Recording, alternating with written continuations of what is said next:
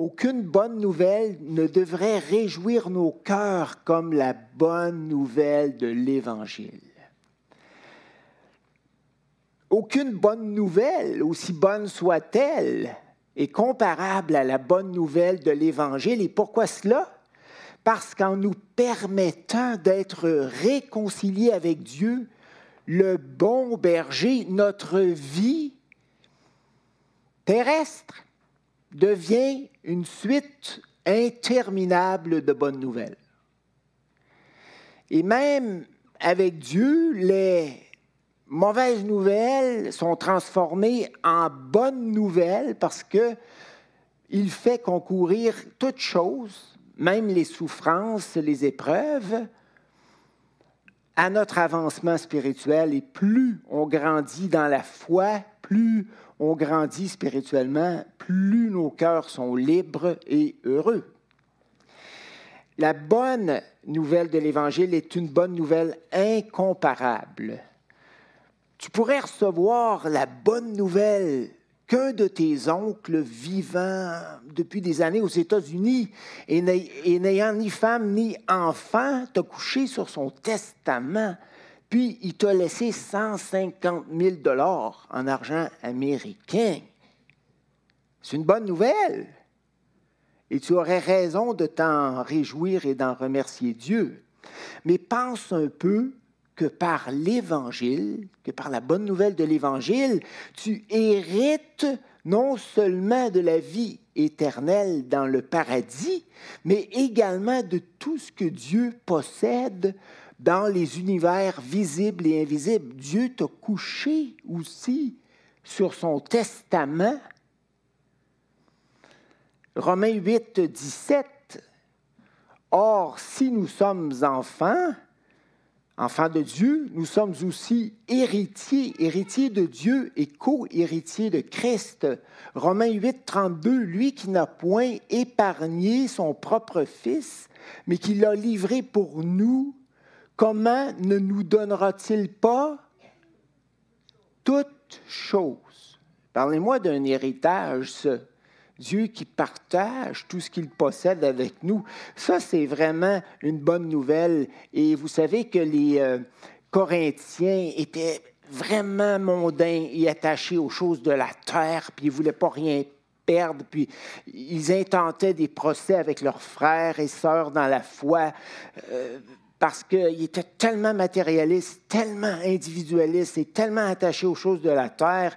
Et l'apôtre Paul, dans un moment de désespérance, leur dit, Tout est à vous, tout vous appartient, l'univers entier est vôtre, la vie et la mort, le présent et l'avenir, tout vous appartient. Pourquoi vous battre pour des bouchées de pain?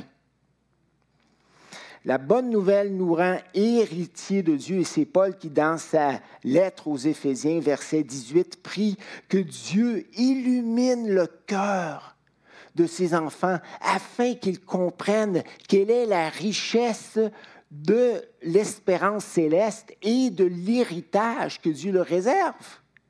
Et laissez-moi vous dire, frères et sœurs, que ça dépasse tout ce que vous pouvez imaginer.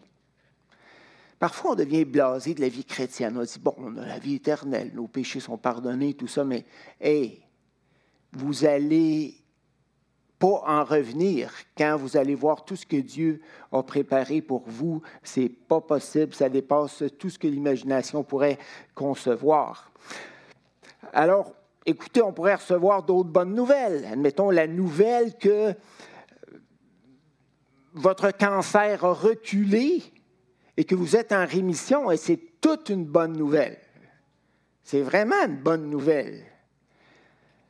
Mais lorsqu'on pense un peu à la bonne nouvelle de l'Évangile, là, on tombe dans une autre gamme de santé. On parle d'un corps, d'un nouveau corps immortel, glorieux, jamais malade, plein de force et, d'une nature spirituelle au lieu d'être matériel qui nous permet de, de faire plein de choses qu'on ne pouvait pas faire euh, avant, comme le Seigneur, quand il a été ressuscité, euh, il arrive euh, pour rencontrer ses disciples qui s'étaient encabanés dans une maison, porte barrée, et Jésus traverse le mur, puis arrive dans la, pièce.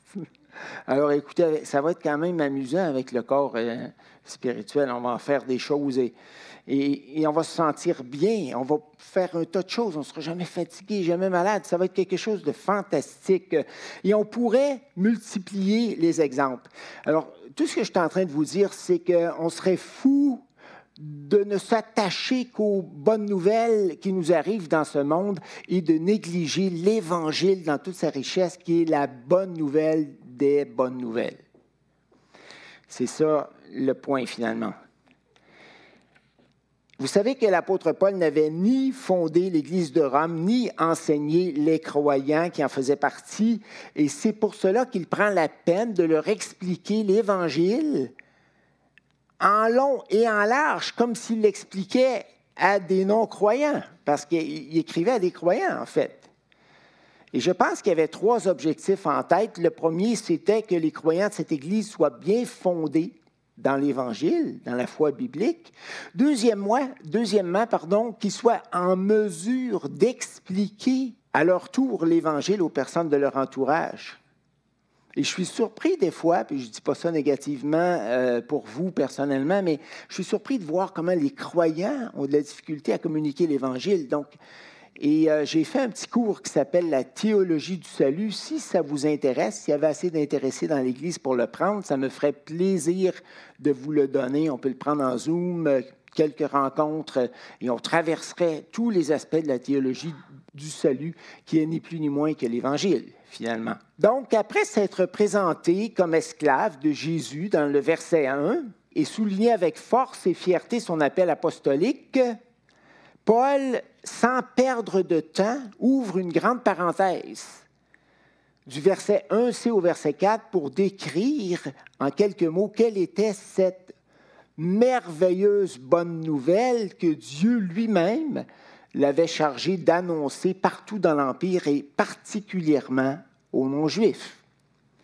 Nous allons donc nous pencher ce matin sur la description que Paul fait de l'Évangile dans ces versets. Et on va d'abord lire le texte ensemble.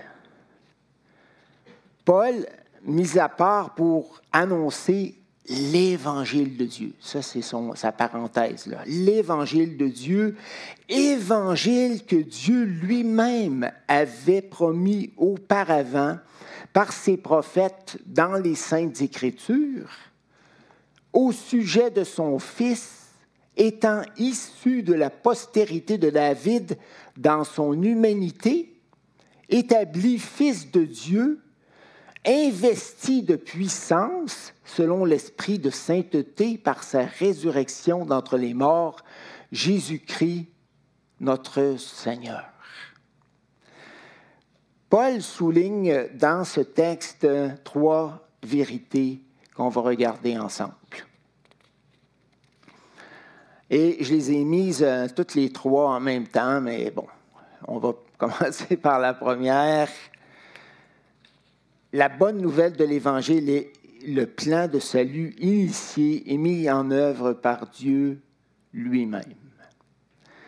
Paul, mis à part pour annoncer l'Évangile de Dieu. Le mot évangile est utilisé souvent dans les Écritures, euh, mais avec différents compléments. Parfois, c'est l'évangile de gloire, parfois, c'est l'évangile de Jésus-Christ. Mais ici, c'est l'évangile de Dieu le Père. Et on va s'arrêter quelques instants sur le terme évangile et sur l'idée que c'est l'évangile de Dieu le Père. D'abord, le terme évangile, le terme euangelion en grec, était couramment employé pour désigner des informations ou des nouvelles réjouissantes, comme par exemple le retour d'Ulysse. Ulysse, qui était un héros grec imaginé par l'écrivain Homère euh, avant Jésus-Christ, qui, après la guerre de Troie, met dix ans à revenir dans son île d'Ithaque. Il avait beaucoup de difficultés à revenir parce qu'il y avait toutes sortes de, personnages très euh, bizarres et spirituels qui l'empêchaient de revenir chez lui. Et finalement, il parvient à revenir chez lui pour y retrouver son épouse Pénélope et son fils Télémaque, quelle bonne nouvelle se sont écriés les gens de son, de son île. Notre roi Ulysse est enfin de retour. C'est un peu comme le retour du roi Arthur. Là. Alors, l'anniversaire de l'empereur Auguste, que l'on considérait comme un dieu ou un sauveur, était aussi présenté comme étant une bonne nouvelle. Même terme grec, evangelion.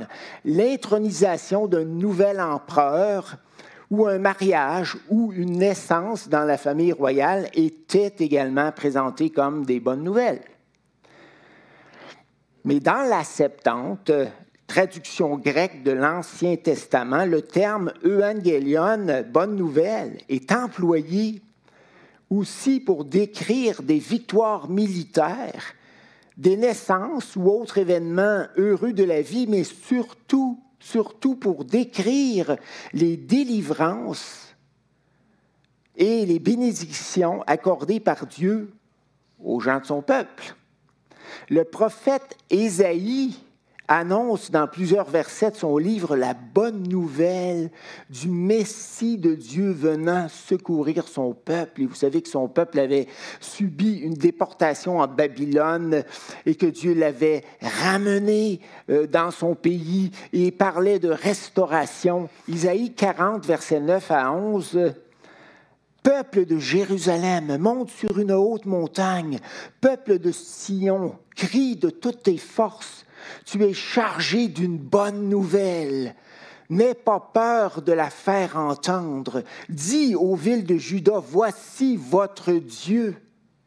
Voici le Seigneur Dieu. Il arrive plein de force. Il a les moyens de régner. Ça pouvait s'appliquer dans l'immédiat mais ça faisait certainement référence à la bonne nouvelle du Seigneur Jésus-Christ.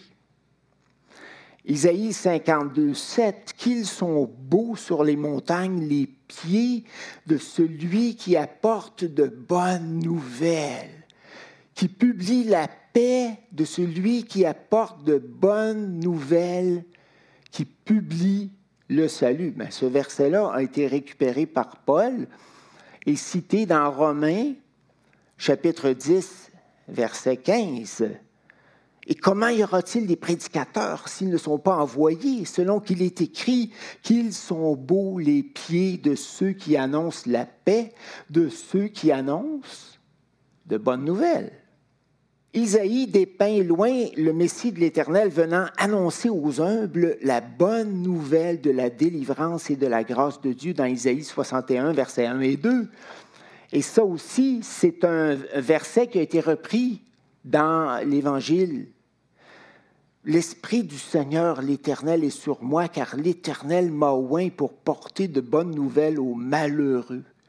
Il m'a envoyé pour guérir ceux qui ont le cœur brisé, pour procurer aux captifs la liberté et aux prisonniers la délivrance, pour publier une année de grâce de l'Éternel. L'expression l'évangile de Dieu signifie simplement l'évangile dont Dieu a eu l'idée dans son amour.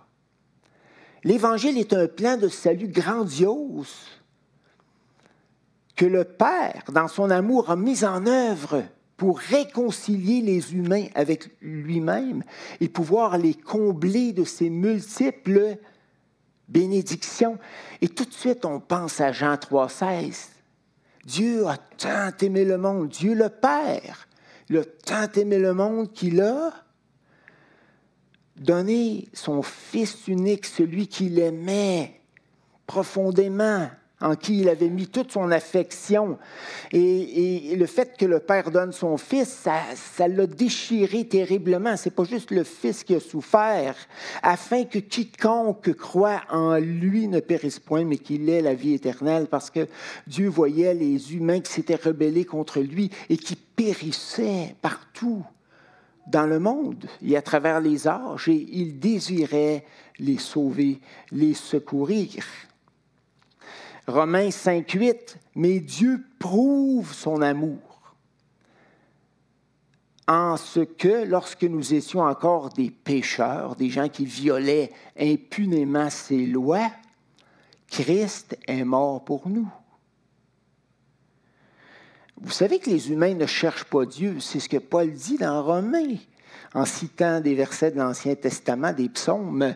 Romains 3, 10 et 11. Il n'y a pas de juste, pas même un pas un seul humain capable de comprendre les choses de Dieu. Pas un qui cherche Dieu. Tous se sont égarés, se sont corrompus ensemble. Mais malgré leur folie et leur rébellion contre Dieu, Dieu cherche inlassablement les humains perdus et leur tend la main. C'est pour ça que l'Évangile est appelé ici l'Évangile de Dieu. Dieu le Père aime les rebelles. Mais il n'aime pas leur façon de vivre, mais, mais il désire les sauver, il désire les secourir. Et et ça me fait penser à Adam et Ève qui venaient de, désobéir à Dieu dans le jardin et qui ont eu le réflexe de se cacher loin de la face de l'Éternel, au milieu des arbres. je ne sais pas si le jardin était touffu, probablement. Puis ils se sont cachés dans un bosquet à quelque part ou dans la forêt du jardin. Et au verset 9, c'est dit, mais l'Éternel mais l'Éternel appela l'homme et lui dit, Où es-tu? Euh, Dieu lui tend la main. Dieu aurait pu dire, je t'avais dit de ne pas me désobéir, tu m'as désobéi. Meurs. Et Adam et Ève se seraient effondrés. C'est vrai. Vous savez que si Dieu n'était pas amour, il n'y aurait pas d'évangile. Parce que l'évangile a coûté cher à Dieu et à son Fils. Alors, hein, il y a tant de versets dans la Bible qui nous montrent que Dieu appelle les humains au salut. C'est ça la bonne nouvelle, Dieu qui appelle les humains au salut. Et, que les humains s'entêtent, s'endurcissent dans leur euh, rébellion. Il y, a, un verset dans Jérémie qui, me frappe, c'est Jérémie 7, verset 24 et les suivants.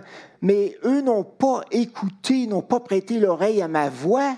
Ils se sont conduits selon leur propre raisonnement. Hein, les humains sont des petits dieux qui justifient tout ce qu'ils font. Ils se sont conduits selon leur propre raisonnement et selon les penchants de leur mauvais cœur. Ils sont devenus pires au lieu de devenir meilleurs. J'ai envoyé tous mes prophètes jour après jour, inlassablement, mais ils ne m'ont pas écouté, ils n'ont pas prêté l'oreille. Et ça me fait penser à, Jésus dans l'Évangile euh, Matthieu chapitre 23 qui dit, Jérusalem, Jérusalem qui tue les prophètes et lapide ceux qui te sont envoyés pour t'annoncer la bonne nouvelle. Combien de fois dans mon amour ai-je voulu rassembler tes enfants comme une poule rassemble ses poussins sous ses ailes pour les protéger d'un danger imminent, mais vous ne l'avez pas voulu. C'est triste. C'est vraiment triste. Les humains rebelles qui repoussent la bonne nouvelle. Et Dieu leur a dit, à cause de cela, le jugement de Dieu va tomber sur vous. Et effectivement, quand Jésus a dit, votre maison vous sera laissée déserte, en 70 après Jésus-Christ, le général romain Titus arrive à Jérusalem et tout est littéralement détruit. Pas juste le temple, mais la ville et tout. Et ça a été un événement épouvantable. Mais pas parce que Dieu manquait d'amour, mais parce que le peuple s'est entêté dans son péché. Et vous savez que c'est vrai pour les non-croyants, mais c'est vrai pour les croyants aussi. Si tu t'entêtes là, dans ton péché, si tu résistes continuellement à Dieu parce qu'il est patient, il va te laisser aller un bon bout de temps, pourquoi tu ne te mettrais pas à genoux volontairement devant lui qui t'aime, qui t'accueille avec euh, tant de, de bonté et de générosité? Donc, si vous entendez sa voix, n'endurcissez pas vos cœurs comme l'auteur aux Hébreux le dit. Donc ça, c'est notre premier point qu'on vient de couvrir. C'est l'évangile de Dieu, en ce sens que Dieu a initié et mis en œuvre tout ce qu'il fallait pour pouvoir nous réconcilier avec lui et nous permettre de vivre intimement dans la communion avec lui et de jouir de plus en plus de ses bénédictions. C'est ça l'évangile, n'est-ce pas?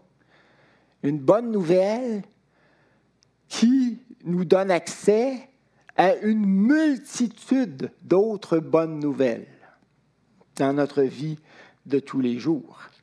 Le deuxième point que j'aimerais traiter, la bonne nouvelle de l'Évangile avait été promise il y a fort longtemps par Dieu lui-même. Dans le grec, là, tu as une insistance euh, sur le fait que c'est Dieu lui-même qui avait promis la bonne nouvelle par ses prophètes dans les Saintes Écritures. Et on trouve ça dans le verset 2 qu'on va lire, Évangile que lui-même avait promis auparavant par ses prophètes dans les Saintes Écritures. Le terme Saintes Écritures se retrouve juste ici. Généralement, c'est le terme Écriture. Tout comme dans notre texte, il y a le, terme euh, Esprit de sainteté euh, pour désigner le Saint-Esprit qui se retrouve juste ici dans Romains, dans cette adresse et salutation, mais qu'on retrouve nulle part ailleurs dans le Nouveau Testament. En écrivant euh, ce qu'il écrit au verset 2, en écrivant cela aux croyants de Rome, l'apôtre Paul désirait leur assurer que l'Évangile qu'il leur annonçait n'était pas une nouveauté douteuse, parce qu'il y avait plein de prédicateurs qui se promenaient un peu partout dans l'Empire, des prédicateurs itinérants, puis qui avaient toutes sortes de bonnes nouvelles à communiquer aux gens de nature religieuse ou autre, de nature mystique et tout ce que vous voudrez. Mais, mais ici, Paul leur dit, écoutez, la bonne nouvelle que je vous annonce, vous ne me connaissez pas, on ne se connaît pas encore, on ne s'est pas rencontrés, mais la bonne nouvelle que je vous annonce, ce n'est pas euh, une nouveauté dénudée de fondements historiques ou de sources fiables. Non, L'Évangile, c'est une bonne nouvelle promise auparavant, il y a bien longtemps, par Dieu lui-même. Dieu lui-même qui ne ment pas et dont les promesses se réalisent toujours. C'est un message fiable auquel vous devriez prêter attention. Et c'est un message aussi qui est fondé historiquement. C'est-à-dire que les événements qui sont rapportés là-dedans, vous pouvez les vérifier dans les livres d'histoire, dans les annales des rois, dans, ce qui a été enregistré. Et vous allez voir que c'est exact, c'est exactement ça qui s'est produit dans l'histoire. En effet, nous lisons dans Romains 15, versets 8 et 9. J'essaie de trouver mes autres versets euh, dans Romains le plus possible. Voici en effet ce que j'affirme, c'est d'abord que le Christ est venu se mettre au service des Juifs pour montrer que Dieu est fidèle en accomplissant ses promesses. Ses promesses faites à leurs ancêtres, donc il y a bien longtemps. C'est ensuite qu'il est venu pour que les non-juifs, de leur côté, louent Dieu à cause de sa bonté, comme le dit l'Écriture. Je veux te célébrer parmi les nations et je chanterai ta gloire. Euh, L'Évangile avait été promis il y a bien longtemps par les prophètes de Dieu et consigné dans les Saintes Écritures. Moïse, un grand prophète de Dieu, avait lui-même rapporté dans le livre de la Genèse la première promesse de Dieu au sujet de l'Évangile que vous connaissez tous. C'est quand, euh, Dieu s'est adressé au serpent, euh, puis il lui a dit, je mettrai l'hostilité entre la femme et toi, entre sa descendance et la tienne, la sienne, sa postérité, qu'on voit comme étant ultimement le Seigneur Jésus, le Sauveur, t'écrasera la tête. c'est la meilleure façon de tuer un serpent. Coupe-y pas la queue faut que tu l'attaques à la tête. Euh, quand j'étais au Texas, il y en avait des serpents, des golden snakes un peu partout, puis il fallait faire attention à nos carrés de sable où les enfants jouaient parce qu'il y avait des serpents qui se promenaient. Puis un de mes amis euh, du séminaire théologique arrive un bon matin, puis il me dit Ah, oh, Bernard, un Africain, un grand Africain du Tchad, je pense, il dit Ah, oh, j'ai fait un cauchemar terrible. Il dit Parce qu'il y avait un serpent dans notre cour, justement, dans le carré de sable des enfants. Il dit J'ai été chercher une pelle, puis là, je l'ai fendu en deux. Mais il n'a pas pogné la tête, il a coupé plus du côté de la queue. Puis là, il s'est sauvé, même si c'est un Africain, il avait peur des serpents. Puis euh, il s'est euh, sauvé. Puis là, il est revenu un peu plus tard. L'autre moitié du serpent était partie. Puis là, toute la nuit, il avait fait des cauchemars avec la moitié qui revenait se venger. En tout cas, puis ça a été une mauvaise journée euh, d'études pour lui à l'école. Dans Romains 16, 20, il est dit Le Dieu de paix écrasera bientôt Satan sous vos pieds. On sait que Satan a été jugé à la croix. Il a été dépouillé de sa capacité de retenir les humains dans son royaume à cause de la bonne nouvelle, justement mais l'accomplissement de sa tête écrasée, là, dans le sens qui, qui serait complètement neutralisé pour empêcher de nuire, ne s'est pas encore réalisé pleinement. C'est à venir. Luc 24, versets 25 à 27, on a encore un petit peu de temps pour ça. Euh, alors Jésus leur dit, ô homme sans intelligence, il parlait aux deux disciples sur le chemin d'Emmaüs qui étaient découragés, complètement découragés parce que le Seigneur n'était pas encore ressuscité. Alors Jésus leur dit, ô homme sans intelligence et dont le cœur est lent à croire tout ce qu'ont dit les prophètes, ne fallait-il pas que le Christ souffrit ces choses et qu'il entra dans sa gloire? Et commençant par Moïse et par tous les prophètes, il leur expliqua dans toutes les Écritures ce qui le concernait. Parce que l'Ancien Testament parle abondamment de la bonne nouvelle et du Seigneur Jésus.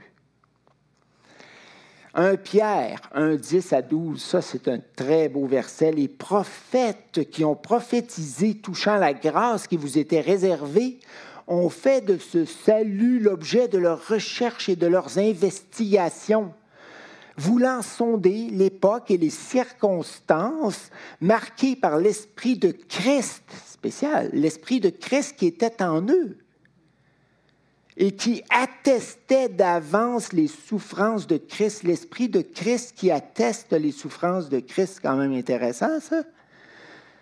Et la gloire dont elle serait suivie. Avez-vous remarqué que les souffrances de Christ ne sont jamais présentées sans la gloire? C'est toujours présentés ensemble. Ça fait partie du plan de Dieu. Pas juste que Jésus meurt pour nos péchés, mais qu'il ressuscite dans la gloire. Et c'est ce que Paul va euh, développer dans notre troisième point, ici dans Romains 1, 3 et 4.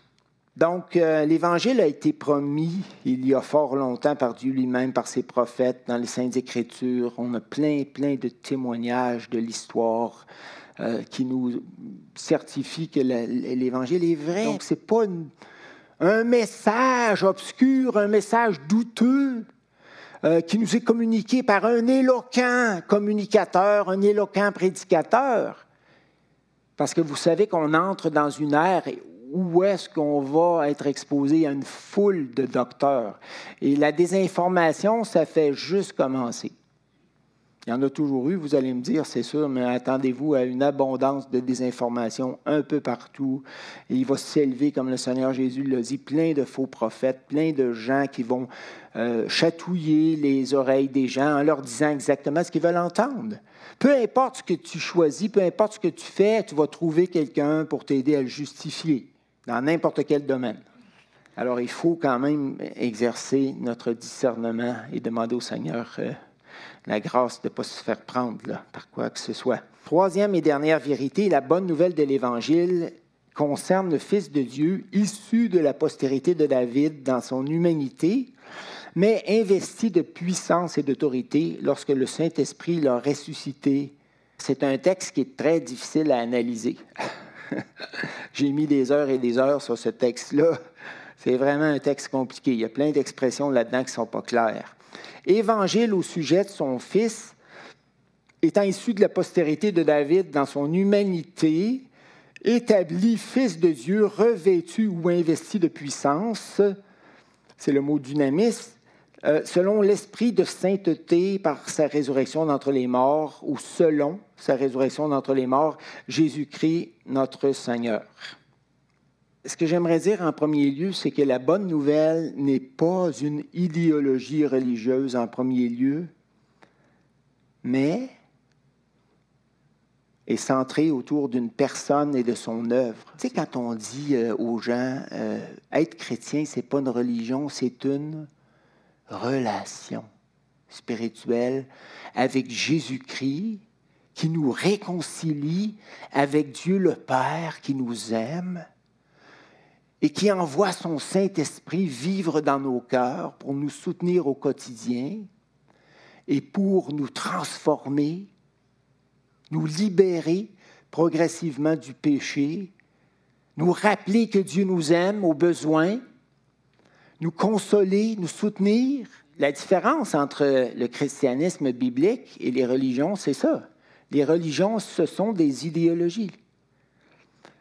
Oui, il y a eu des maîtres religieux qui les ont fondés, mais ils sont morts. Et tu ne peux pas te tourner vers eux, t'adresser à eux en espérant qu'ils t'aident. Ils sont morts. Tandis que Jésus, c'est lui la bonne nouvelle. Il est vivant, près de toi, près de ton cœur, toujours prêt à t'aider. Voici, je suis avec vous, près de vous, chaque jour, jusqu'à la fin des âges. Merveilleux, ça. Un Paul se retrouve euh, lors de son deuxième emprisonnement à Rome, seul. Tous l'ont abandonné. Il est dans sa cellule froide. Ses conditions d'emprisonnement sont loin d'être aussi euh, confortables que la première fois qui nous est rapportée dans Acte 28. Et il souffre parce que tous l'ont abandonné. Mais il dit, le Seigneur Jésus lui-même était avec moi dans ma cellule froide. Ça, c'est merveilleux. Jésus qui ne nous abandonne jamais. Donc, la bonne nouvelle de l'Évangile, c'est une personne est devenue homme. C'est pas juste que Jésus a pris un corps. Jésus était Dieu. Dans le texte, c'est écrit au sujet de son Fils. L'Évangile, c'est au sujet de son Fils, du Fils de Dieu. Donc la divinité de Jésus est affirmée simplement par l'expression Fils de Dieu. Donc c'est Dieu qui devient homme. Il ne fait pas juste prendre un corps. Il, devient homme et il devient un descendant de la lignée de David. Pourquoi? Parce qu'il est le Messie, le roi promis par les prophètes d'autrefois dans les Saintes Écritures. Dieu promis à David que le trône et le sceptre resteraient toujours dans sa famille. 2 Samuel 7, 12 à 13. Quand tes jours seront accomplis et que tu seras couché avec tes pères, j'élèverai ta postérité après toi, celle qui sera sortie de tes entrailles, et j'affermirai son règne. Ce sera lui qui bâtira une maison à mon nom. J'affermirai pour toujours le trône de son royaume. Les prophéties ont souvent de multiples applications, de multiples accomplissements. Il y a une partie de ça que Salomon a accompli, mais, mais ce n'est pas vrai que son trône, le trône de Salomon, a été affermi pour toujours. Au contraire, à la fin de sa vie, euh, Salomon a vraiment tout gâché. C'était pas lui, là. C'est pas les autres rois non plus. Les rois d'Israël, les autres sont tous mauvais. Puis dans la lignée de Judas, ben, il y en a un de bon de temps en temps. Puis parfois, il est à moitié bon, à moitié mauvais. Finit par gâcher sa vie à la fin. Après ça, il n'y en a plus sur le trône parce qu'il y a la déportation à, Babylone. Il y a une interruption, de la royauté, la lignée davidique, jusqu'au moment où le vrai descendant de David, celui dont le trône serait éternel et le règne universel, le Tout-Puissant, le Messie Tout-Puissant de Dieu arrive, et c'est Jésus. C'est Jésus, et personne d'autre que lui. Luc 1, 67, Zacharie prophétisa en ces termes. Béni soit le Seigneur, le Dieu d'Israël, de ce qu'il a visité et racheté son peuple. Il nous a suscité un puissant sauveur dans la maison de David, un descendant de David. C'est ça que Paul dit ici dans sa description de l'Évangile. Jésus était d'abord issu de la lignée de David, dans son humanité. Et ça, ça veut dire qu'il a hérité d'un corps humain faible, fragile, mortel. Il a eu soif, il a eu faim, il a souffert. Et comme vous le savez, il est mort. Il est mort à la croix pour nous. Euh, il a beaucoup souffert. Surtout de la séparation d'avec son Père, euh, sans que la Trinité se soit dissoute, mais il est arrivé quelque chose là à la croix qu'il est difficile de comprendre, mais d'une profondeur incroyable et qui a fait que Jésus a vécu des angoisses épouvantables dans le jardin et que sa sueur s'est transformée en grumeaux de sang. Jésus avait une vue très, très lucide sur le genre de souffrance qui l'attendait, tout ça. Mais après cela, le Saint-Esprit de Dieu l'a ressuscité des morts et l'a élevé à la droite du Père. Et Jésus est ressuscité avec un corps glorieux. Et Dieu l'a placé dans une position de puissance extraordinaire. L'expression avec puissance ne doit pas être rattachée au verbe déclarer. Puis le verbe déclarer n'est pas une bonne traduction du mot grec parce que le mot grec qui est utilisé ici est utilisé huit fois dans euh, le Nouveau Testament, toujours avec le sens d'établir, jamais avec le sens de déclarer. L'Esprit a ressuscité Jésus et Dieu l'a établi, Fils de Dieu avec puissance, c'est-à-dire l'a élevé dans une position de puissance et d'autorité dont on peut avoir une bonne idée lorsqu'on lit Philippiens 2, 9 à 11. C'est pourquoi parce qu'il s'est humilié, il a donné sa vie, il a obéi au Père jusqu'à la mort. C'est pourquoi Dieu l'a souverainement élevé et lui a donné le nom qui est au-dessus de tout nom, afin qu'au nom de Jésus, tout genou fléchisse dans les cieux et sur la terre et sous la terre, et que toute langue confesse que Jésus-Christ est Seigneur. Mais c'est exactement le mot que Paul utilise à la fin du verset 4. Jésus-Christ, notre Seigneur. Jésus n'est pas dans la faiblesse, frères et sœurs.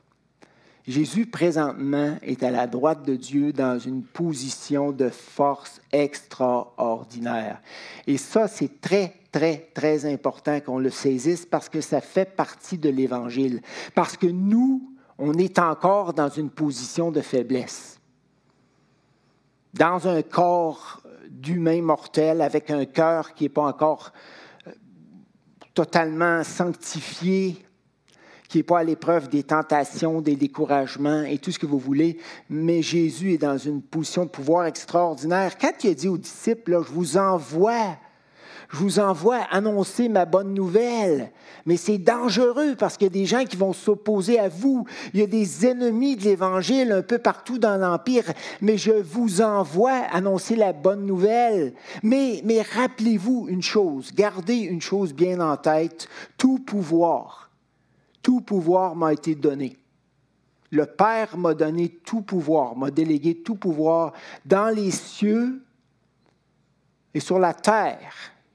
Ça, ça inclut les démons les plus puissants, ça inclut les humains les plus contrôlants de la terre, de tous les âges et de tous les temps. Écoutez, Jésus est au-dessus de tout, tout, tout, tout. C'est ça qui, va nous donner le réflexe de prier lorsqu'on va être découragé, lorsqu'on va être persécuté, lorsqu'on va être rejeté. Mais si Dieu est faible et qu'on est tout seul pour se défendre, c'est la désespérance, c'est la défaite prédit d'avance, mais ce n'est pas biblique. Ce n'est pas biblique. Jésus a dit, après avoir dit, tout pouvoir m'a été donné dans le ciel et sur la terre, il a dit, et je suis avec vous, avec chacun de vous, tous les jours, 24 heures par jour. L'Éternel ne sommeille ni ne dort. Ça ne veut pas dire qu'il ne va rien t'arriver. Mais peu importe ce qui t'arrive, le Seigneur Jésus va être avec toi et il est tout puissant. Puis rappelle-toi de ça. Puis ce qui est extraordinaire, c'est qu'il vit dans ton cœur. Il n'est pas loin, là. Tu n'as pas besoin de parler fort pour euh, l'appeler au secours. Tu peux le faire avec ferveur, mais il est là, tout près de toi. Alors ça, c'est important à comprendre parce qu'on est faible et fragile. Mais c'est ce qui a fait dire à l'apôtre Paul, je puis tout par celui qui me fortifie. C'est une petite phrase, mais qui en dit long. Là. 2 Corinthiens 12, 9. il m'a dit, ma grâce te suffit car ma puissance, ma toute puissance s'accomplit dans ta faiblesse. Et une dernière application en terminant, psaume 2, 10. Le psaume 2 se rapporte à ça, cette scène-là, d'intronisation du roi.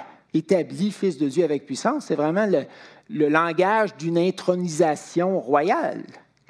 Et euh, ça nous ramène au psaume 2, puis euh, je ne vais pas lire le psaume 2 au complet, mais on va juste regarder le verset 10. Une dernière application que je fais avant de terminer, c'est que, et je vais lire, Eh bien, vous les rois, mais là, on n'est pas des rois. Oui, ah oui, c'est vrai, on est des rois. Apocalypse euh, 1.5, il a fait de nous un royaume. C'est vrai, ça s'applique à nous. Eh bien, vous les rois, montrez-vous intelligents. Laissez-vous avertir souverain de la terre, soumettez-vous avec respect au Seigneur. Reconnaissez en tremblant son autorité, de peur qu'il ne se fâche et que votre projet vous perde, car sa colère peut s'enflammer tout à coup. Heureux tous ceux qui ont recours à lui. C'est merveilleux comment le psaume 2 finit. Une exhortation lancée aux grands de ce monde de ne pas se rebeller contre Dieu, qui peut les frapper à tout moment, parce qu'il règne dans les cieux et qu'il est plus puissant que jamais. C'est ça l'Évangile. On a été réconciliés avec un Dieu qui nous aime, dont on est les héritiers. Si vous êtes déprimés, frères et sœurs, pensez à tout ça. Méditez sur ces belles vérités de l'Évangile et vous allez retrouver le moral. Parce que c'est une bonne nouvelle extraordinaire, la meilleure, euh, la plus grande, la plus merveilleuse bonne nouvelle qui soit. Et Dieu ne ment jamais.